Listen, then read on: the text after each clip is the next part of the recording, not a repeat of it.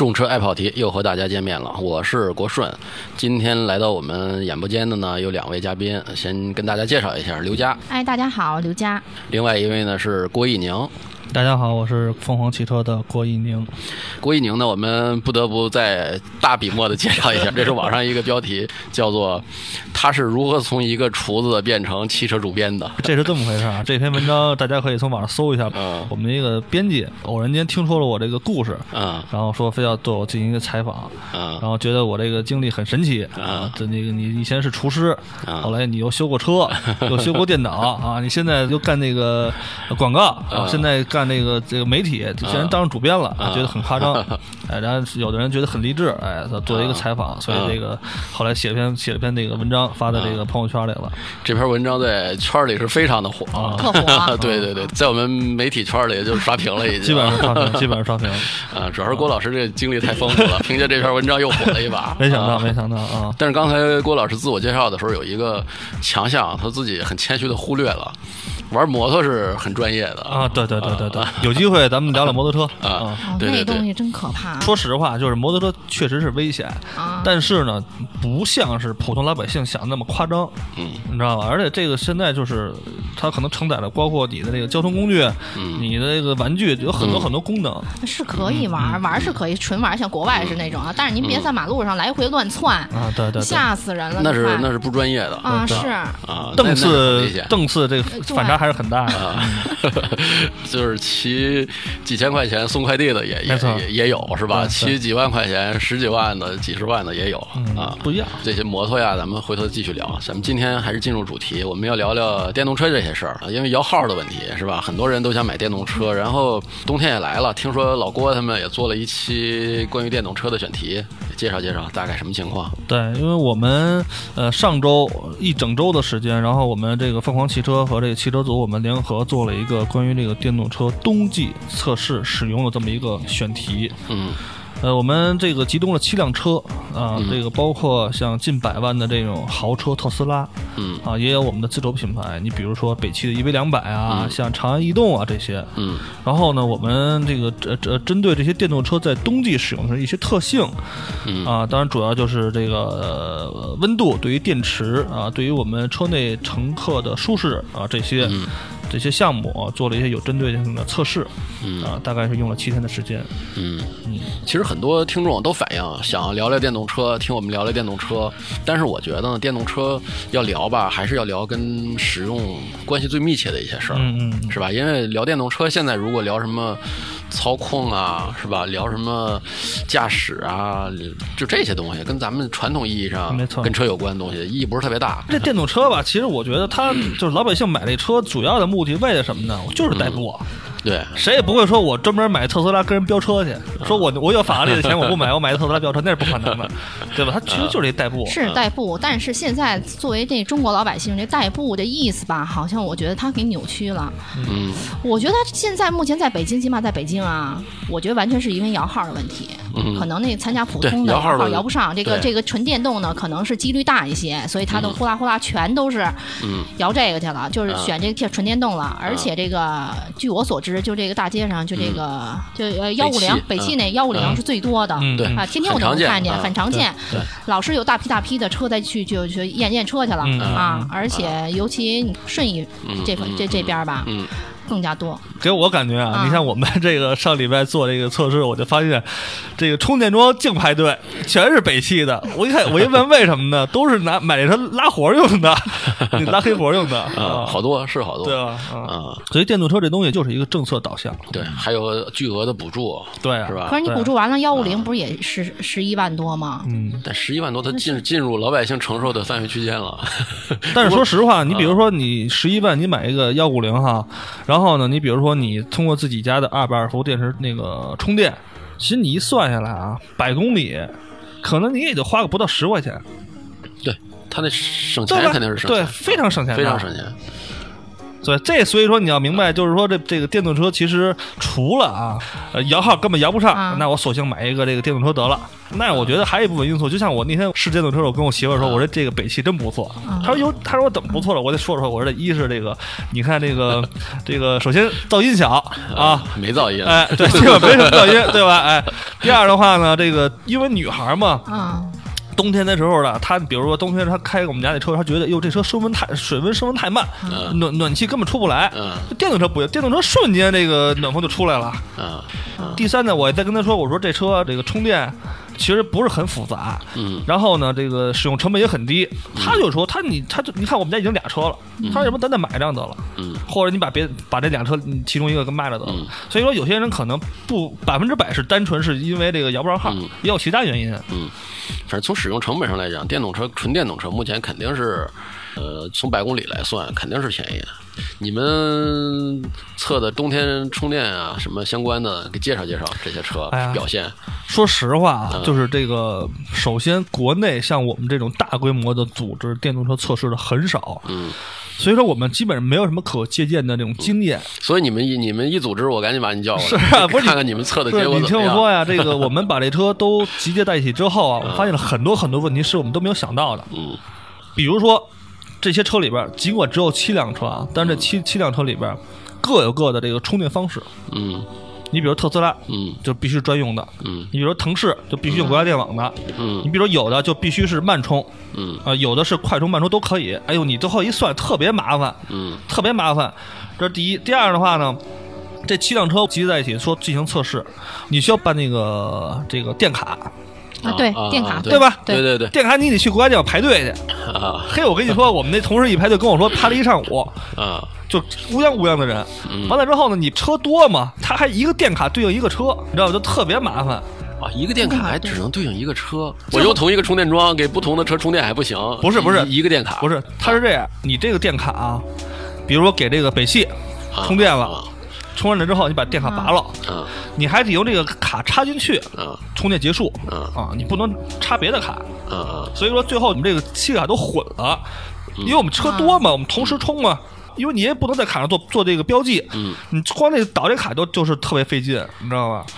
你刷一下，然后开始充，然后结束的时候再再刷是吧？对，再刷，啊，它不是插在那边的，不是你插在里边那边一会儿丢了是吧？对你像我们这次还在我们单位地地库楼下呢，就有一个慢充线让人给偷走了，真的，这这都是实际使用中的问题。真的真的确实偷走了，而且这个东西特别快，为什么这么说？严格来讲的话，慢充实际上它有一卡子，你不充电结束，那个线你是拔不出来的。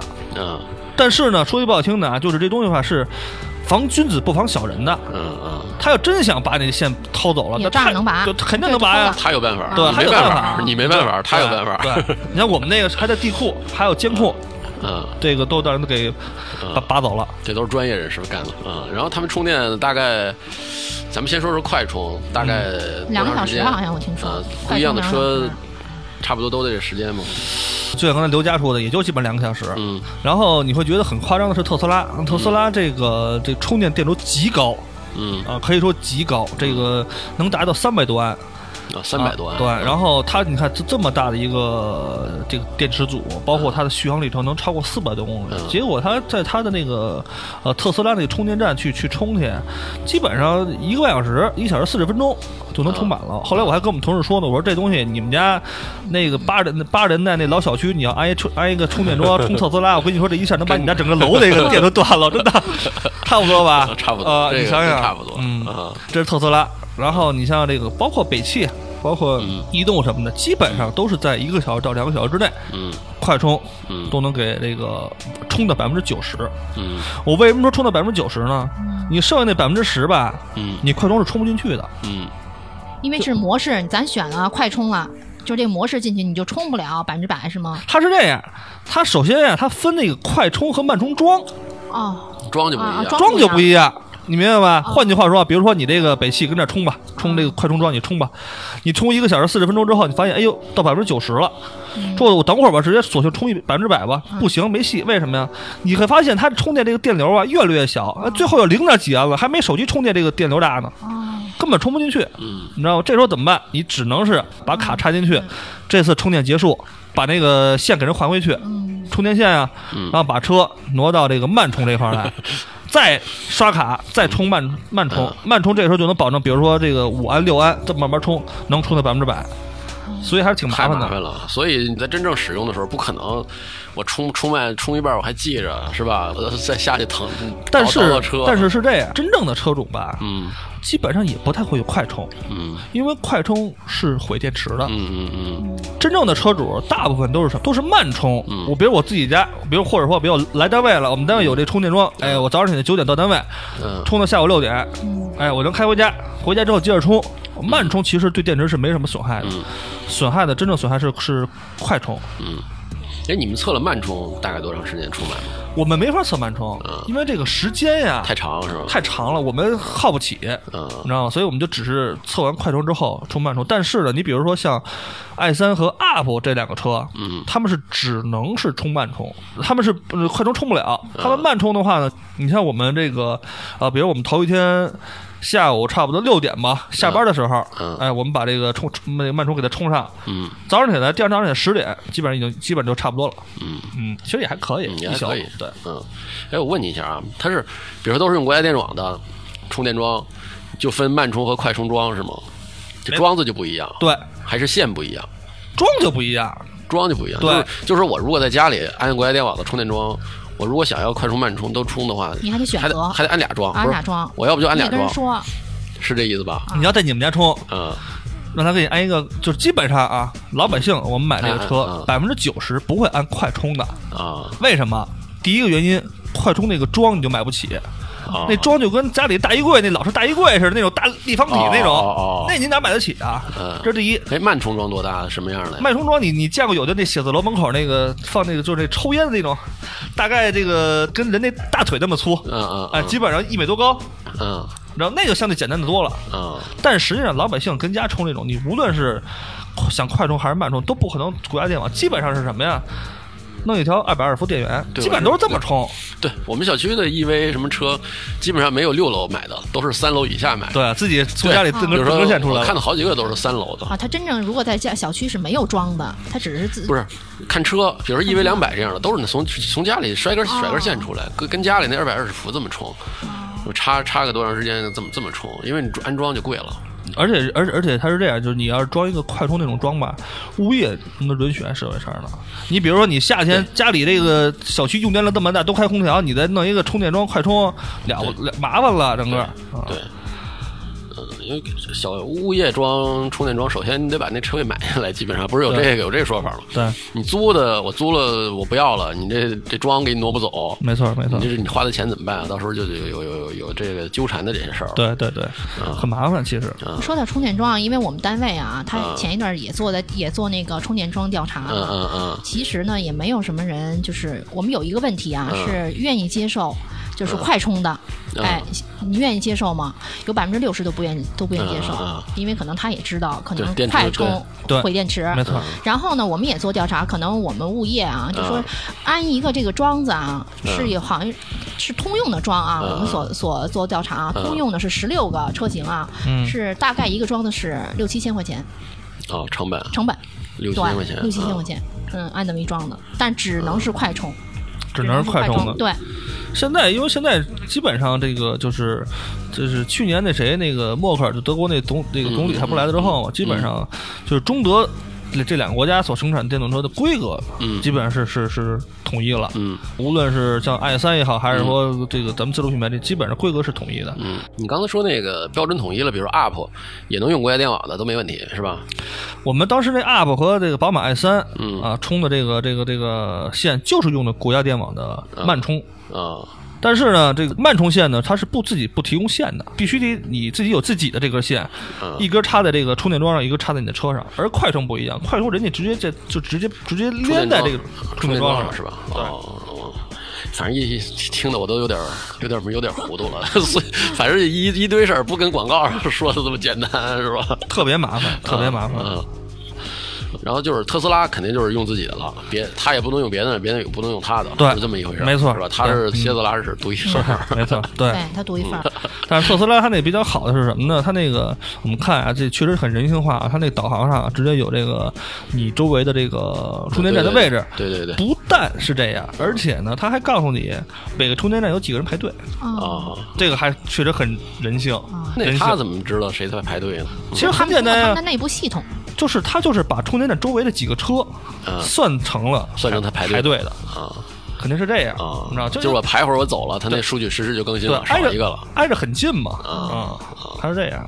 行，那个咱们中间放首歌，一会儿咱们放这个歌完了，咱们继续聊聊跟冬天有关的这续航的问题，看看具体里程到底有什么差距。好的，这首歌的名字叫呢《One Step Too Far》，就是这一步走的有点大。没没扯着蛋吧？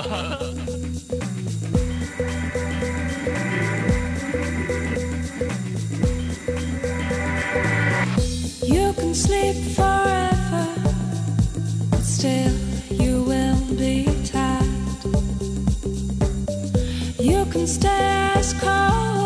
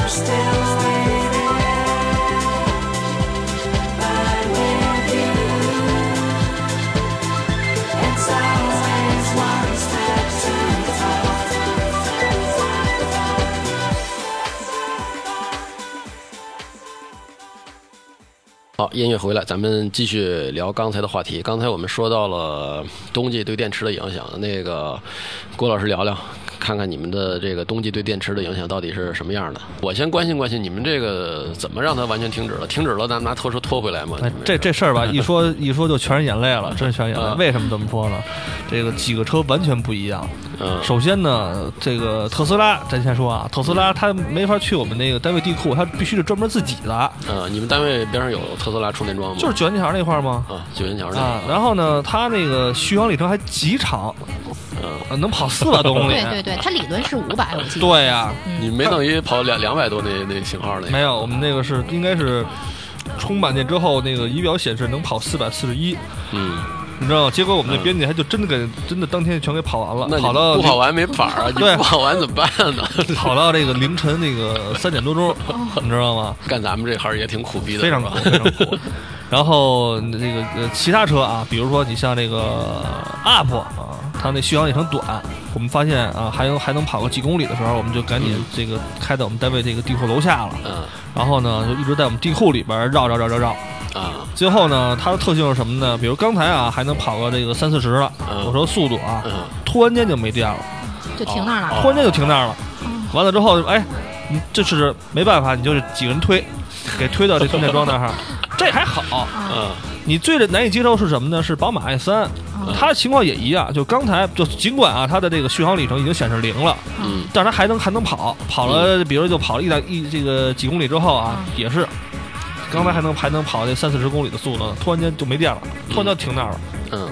问题是什么呢？问题是我们六七个大小伙子推不动，因为就即便这种状态下，那艾森还那个它的动能回收是什么？是这个哦关不了的。哦哦，它有动能回收，你知道，特别沉，就跟踩着刹车似的，根本推不动。啊然后就相比之下，最可人疼的是什么车呀？是北北汽。嗯就为什么呢？就是北汽吧，咱们先不说它这个这么设计的原原因是什么因为北汽我一直在开，我对这车非常有感触。嗯它电量显示还有百分之六的时候，嗯啊，你就能明显感觉到这个动力啊、输出啊，啊不足了个降低了。啊，呃就是他就是他他灭火之前 还有点征兆对对，他这个这个这个速度会越来越慢，越来越慢，最后到什么情况啊？最后你就明显感觉到这车有点像咱们小时候听那个随身听那磁带，哦就没电之后没转了啊丢转是吧？吧？丢转儿就这样。那最后边就一点儿电都走不了了，你知道吧？就是它速度会越来越慢，越来越慢，所以它这个也是最耗时间的，因为你得一直开。你知道吧？哎，我明白这个，其实是他那个电量管理的系统做的不是很很好，对对对对直接就是直接就是原始的一个电池输出。其实啊，这样是非常毁电池的，啊对，肯定的。非常毁电池。它它这个过度放电，嗯，但是从使用者的角度上来说，就是不会一下把你扔在那儿，对对长对，期至少我有一个它有征兆，对嗯十几公里或者几公里的一，个基本上预期。基本上从这个车出现问题，你会发现这车这个动力受限制，到它最后完全行那个那那个无法行驶，能跑十公里。啊，十公里足，其实足够你嘎油到该充电的地儿。对对对，啊嗯，啊，你这还真是不一样嗯啊！说说冬天对这个续航里程的影响是。这样，就是嗯，温一一就是一直啊，我们觉得这么就是这么低的温度，实际上对于这个这个电动车的这个电池影响还是很大的。嗯呃，但是呢，我们后来也也一开始我们还认为这个事儿我们应该去东北去做，后来我们讨论其实没必要，为什么这么说？因为这个东北温度太低了，嗯冬天零下十几度，相对可能这个在这种条件下用电动车的人很少。嗯那么对于中国来讲，可能北京是纬度最靠北一个大规模能够呃应用呃这个行驶电动车这么一个城市的，所以我们在北京在做这个事儿。但是没想到，嗯我们经过测试发现，它的续航里程和这个厂家标定的续航里程其实没有太大区别。啊，就是这天气跟这个对续航里程其实关系不是特别呃其实就是没这么大影响。对，但是这东西咱们我必须要把测试条件说清楚。嗯第一，我们当时测这个温度的时候啊，大概是零上二度嗯嗯嗯啊，白天嗯零上二度左右。嗯然后呢，我们当时是所有的电池充满电，所有用电设备全关，嗯嗯无论是你是灯也好，音响也好，还是这个暖风也好，座椅架也好，全关来这么跑的。嗯呃，这个数据基本上跟厂家标准的没什么太大区别。举个例子啊，你像比如说这个像那个 EV 两百，嗯北还是以这北汽为例啊，它比如厂家标的续航里程都跑两百公里，嗯我们当时充满电之后呢，这个跑个一百九十三啊啊，其实也还可以了，嗯嗯，差不多，很接近了。对，一百九十三。因为你知道这个，我们第一个测试实际上是是一个理论值。之所以买这个车，实际上是不想受罪嘛。对对对你不可能说不开暖风。对，你哪怕说你收开收音机什么的，对吧？这 这点这你不能不让我用吧？哎，嗯所以说第二天我们就做一个什么测试呢？我们把所有的车呀，这个这个这个暖风全开到最大档，温度温度最高，然后呢，这个风量呢只开到三分之一嗯啊，这么一个标准嗯啊，我们去去去去做这个测试，结果发现，啊，这一下影响可就大了。嗯这个还以北汽为例啊，刚才咱们说了，这个它不开暖风的情况下是一百九十三公里，嗯它这些全开开，但是前提是前提是什么？前提是不开灯，不开这个音响的哎，啊这这这些还是不开，嗯不开哎只开开暖风暖风，暖风是一百五十三，所以说这个就是怎么说呢？四十公里，对，所以说怎么说呢？就是这个呃，冬季的时候开暖风，其实还是挺影响续航里程的，那这夏天要开空调呢，那会不会更那什么呀？也一样。也一样。但是我个人认为是这样啊，就是相对于夏天，从它的原理上来讲，无疑开这个暖风的，它因为它原理用的是电阻丝啊，嗯这个电阻丝实际上是比较耗电的嗯啊，所以我个人觉得相对而言，可能夏天会稍微好一点，嗯，但肯定会也会那个受影响，只是没有冬天那么夸张而已。这儿也有两个事儿啊，一个呢是，呃，冬天制热用的不是不是空调，对，是吧？不是冷暖空调，没错是电阻丝，嗯，呃，就相当于热得快那种，热就得就是那样热得快，就是那样。所以它也基本上不需要一个预热的过程，呃，对开开基本上很快，对热风就出来了，对，所以这个就是对它的电力消耗非常大，这是一个好处这是一个好处。我们比如说，我们平时你开一个这个普通汽油车啊，你早上起早上起来，嗯你想让车这个温度上来，且呢，嗯你先让先让发动机热了，对对水温上来，对对对对吧？对，这个电动车不存在问题，瞬间就就能出热风，嗯这是第一个。第二个什么呢？车内的湿度也比我们经过测试啊，嗯也比我们传统的这个汽油车要强。嗯，你比如冬天的时候，你开暖风，你会发现车内很干燥，嗯，空调空调就是嗯就是湿的嘛，对很。干燥。哎呦，你这皮肤，你这感觉都都快都快裂了啊！但是我们这个经过测试之后，我们发现电动车这个原理之后啊，它这车内湿度相对要好得多。这对于小女孩是是优势，肯定可以保持皮肤的湿润，尤其是其实尤其是南方人，南方人来到北方，这皮肤特别不适应啊，这这这也是一个呃想意想不到的利好，是吧？对对对，这个东西，尤其是冬天，这个说实话，你别说女的了，我都觉得有些时候刚洗完澡，或者家里吹这个，或者去酒店出出差住那个空调房，哎呦，那干的我真受不了。嗯啊，咱不谈操控，不谈动力是吧？可以谈啊，没没没问题啊，动力当然也可以谈啊，你谈谈，你觉得？反正幺五零，我们这有的同事不是有一辆吗？我们单位嗯，那不就是百公里二十多秒加速？这幺五零跟两百动力应该是不是差不多吧？幺五零更低一些吧？提不一样动力，提不一样不一样幺五零它扭矩也不一样是吗？对这个，呃，幺五零、幺六零和两百，它们的差别不仅仅是后边，不仅仅是续航里程，嗯确确实实在动力输出上是有差别的，而且它们的电池是不一样。据我了解啊，比如说它们有的是什么氢酸铁锂，嗯有的是什么三元素，嗯这都不一样。它随着那个它技术不断的更新，嗯不断的变化啊，还是这样，肯定是不一样的。但是说实话，电动车的的确确存在这种。这个中高中高速状态下再加速的能力不足这么一个问题。你像你刚才说这个幺五零最高是啊。呃这个零至一百加速做多少秒？二？二十多秒，二十多秒是吧？对。说实话，这个基本上啊，也也不算太慢了，不是不算不不不。我在 老速腾十四秒，我在二点零速说句不好听的啊，二十多秒的零至一百加速，嗯。我不毫不客气的说啊，应该是上世纪六十年代车的这个水平，真的这么夸张？但是你说这车能不能开？能我觉得能开。能为什么？为什么？因为什么呀？因为这个它之所以加速这么慢，其实主要耗费时间都耗费在八十到一百了。它正常城市里起步，说三四十公里的时候超车，这没问题。你要测它零到六十，说不定就就跟我那速腾一个档次。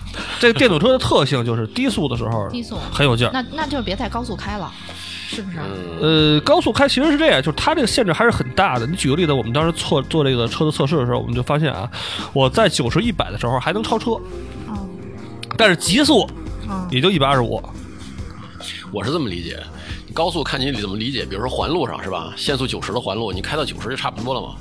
你要是真的跑高速，你总共你的续航里程才两百公里，你还跑什么高速就跟发现那北汽那个在在在在那高速跑上都很慢，是吧？嗯尤其是尤其是你快了的时候，它就非常慢了。对但是你慢的时候，比如说在城市里，它都走好多电那个动车肉肉的呃限速六十那档，呃，肉肉的。那人家还是人家有自知之明。嗯，这是咱们聊了聊了续航里程了啊，那聊聊这个使用成本吧。你比如说你现在，比如说你在家里拿自己那二百二十伏自己充，嗯那北牛电是五毛。你要现在有的那种小的那种公司自己安装那种那种充电桩，那一度电是两块，这就一下就就就差着钱呐。嗯，对，它不一样。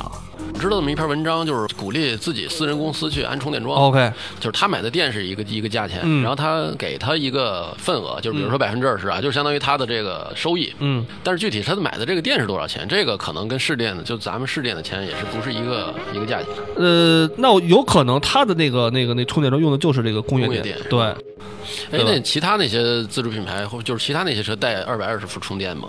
但都带啊，都带是吧？都带啊。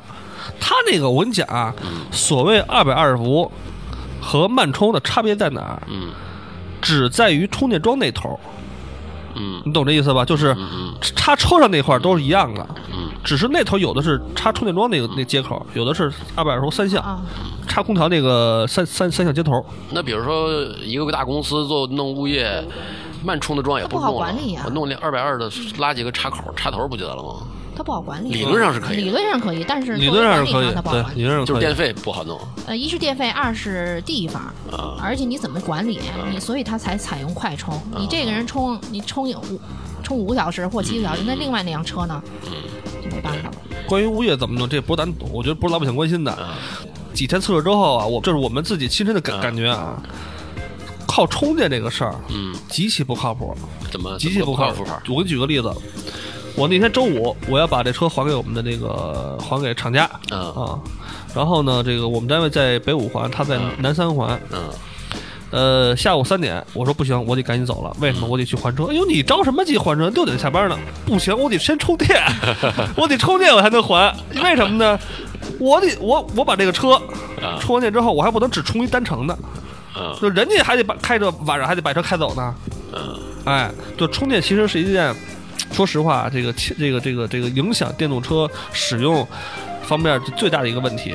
所以你刚才说的这的确也是这个问题。嗯，就是如果一个车它的使用用途很广泛，对你这电动车就不太不太适合。对对对比如说我就是一上下班，嗯我别的基本上不怎么去，而且就基本上我开，嗯我能自己掌握它这个什么时候充电，什么时候。嗯说白了，我就规律化用车，对这样问题不大。对。啊，你稍微的周末你那个想家人出去一趟或者怎么样也好，哎，这事儿就这么大那就算了。对对对对啊尤尤尤其像你说，因为你号已经摇了吗，对你已经开着电动车了吗？对，不一样你。以后你以后我说我说电动车不适合我，我的我的用途很广泛了，你你没机会了，你不能买了。对啊，你就只能只能这这其实只能买特斯拉去了。这 想这想这这其实就是一个政策的问题。嗯嗯，咱们再聊聊使用费用问题，因为除了除了电费，哎，电费听说特斯拉是还给电是吗？给电钱是吗？嗯，特斯拉是，呃，你买自从买这车啊，嗯你当然你购置税该交，该交交啊，嗯这个这个这保险该交交，嗯剩下的就基本上就是除了保养之外，剩下基本你就不用掏钱了，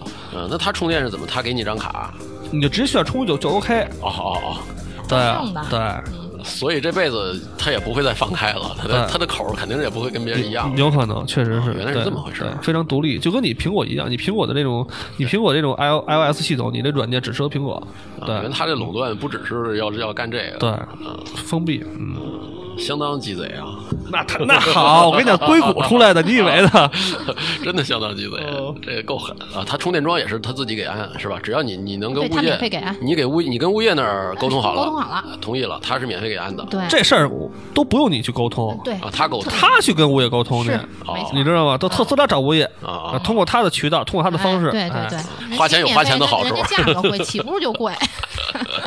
嗯，啊，咱们再聊聊那个保养，要保养吗？他没有发动机嗯。啊，所以它基本上省了绝大多数这种保养的这种部件和费用，除了轮胎这些这个呃裸露在外边儿都能看得到之外啊，嗯唯一需要保养就是你定期换一下你的那空调滤芯儿嗯啊。嗯除了这之外，基本上你像它的电动机、像电池嗯。都是终身的，你什么就根本就不用管嗯，啊。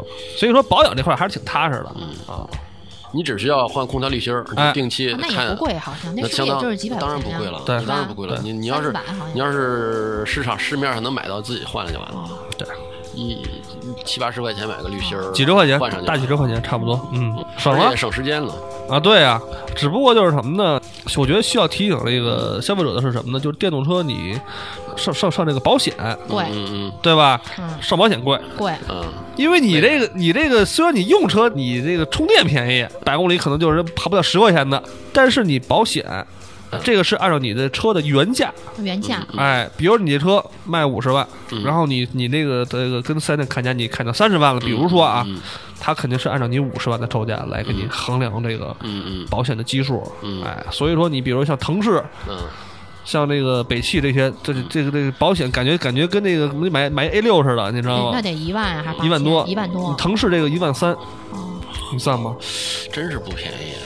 肯定的呀，啊，而且问题是啊，我开一电动车，我一年的使用里程不会很多，对对吧？对因为我开一普通车，我一年跑个两万两万来公里，对都是正常的。对。你开一电动车，首先你跑不了长途，续航里程，对，它续航里程才这么嘎巴点儿，你还你还给我按这个，所以你在算这个用车成本的时候，你需要把这个保险啊乱七八糟这个这个这钱保险是大头，相当大的头对对大头，摊在原来咱们算油费，油费跟其他大概半儿匹差不多，是吧？对对对油的成本。对现在可不一样了，现在就是我电的成本就忽略不计了，基本上有点儿。对你需要保险是一个非常大的头。对，你需要把这个保险摊在这里边儿。你像一年要是一万的话，我如果按照算上我的里程来说，我这一万块钱能跑多少里程？能跑至少五十万里程了。对对是吧？光一年的保险，我就能跑，能支撑我跑五十万的里程。对，具体你买什么险种，这你要想清楚了。举个例子啊，这个自然险就不用买了。哎，电动车不是自燃很容易自燃吗？我我感觉不是，一想电动车这就是什么呀？之前这头几年可能网络上炒比较火啊，像那个南方某某汽车品牌，这比亚迪 E 六，比亚迪一辆，比亚迪撞出租对，呃，那个，但是它就是撞过两次了，它就是什么呀？就电池受到挤压和碰撞之后啊，容确实是有这个它不叫自燃，嗯它其实不叫自对燃，对吧？对，它不是说无缘无故的这个这个烧起来了。嗯，呃，所以说这个厂家呢，目前现在针对这个电动车的电池啊，它是有一一项保险的，哎，所以这项这个自燃险你基本上不用管啊，啊。但是你要注意的是什么呢？你要注意的是这个涉水，我个人觉得，嗯我个人因为大部分这个这个电池啊，嗯都怕水。哎，都怕水，而且它都在车的底部。对对对，相对位置较低，比如说你像在南方地区啊，或者北京什么这种，就夏天这个经常下雨这种地儿，最好还是能、能还能上上了。对对对嗯，今天咱们就聊了一些跟电动车有关的一些东西吧，粗浅的咱们聊了聊，回头回头咱们继续再聊。反正对听众，对要买车的人也是一个参考，不聊不知道有这么多事儿。哎聊比如吓一跳，这保险就贵这。真的是真的相当吓一跳，对这你说十一万、十一二万买啊一买一买一北汽保险这么多钱，所以在北京呢，你就是算一算，你在摇号和付付出这个保险的钱之间平衡一下呗。反正我身边就是我不是做这个测试嘛，然后我发朋友圈，嗯身边很多很多人，嗯这个都不是这个圈里的，跟汽车没关系的，同学呀、原来的朋友什么的都问我，哎喂，这车怎么样啊？我这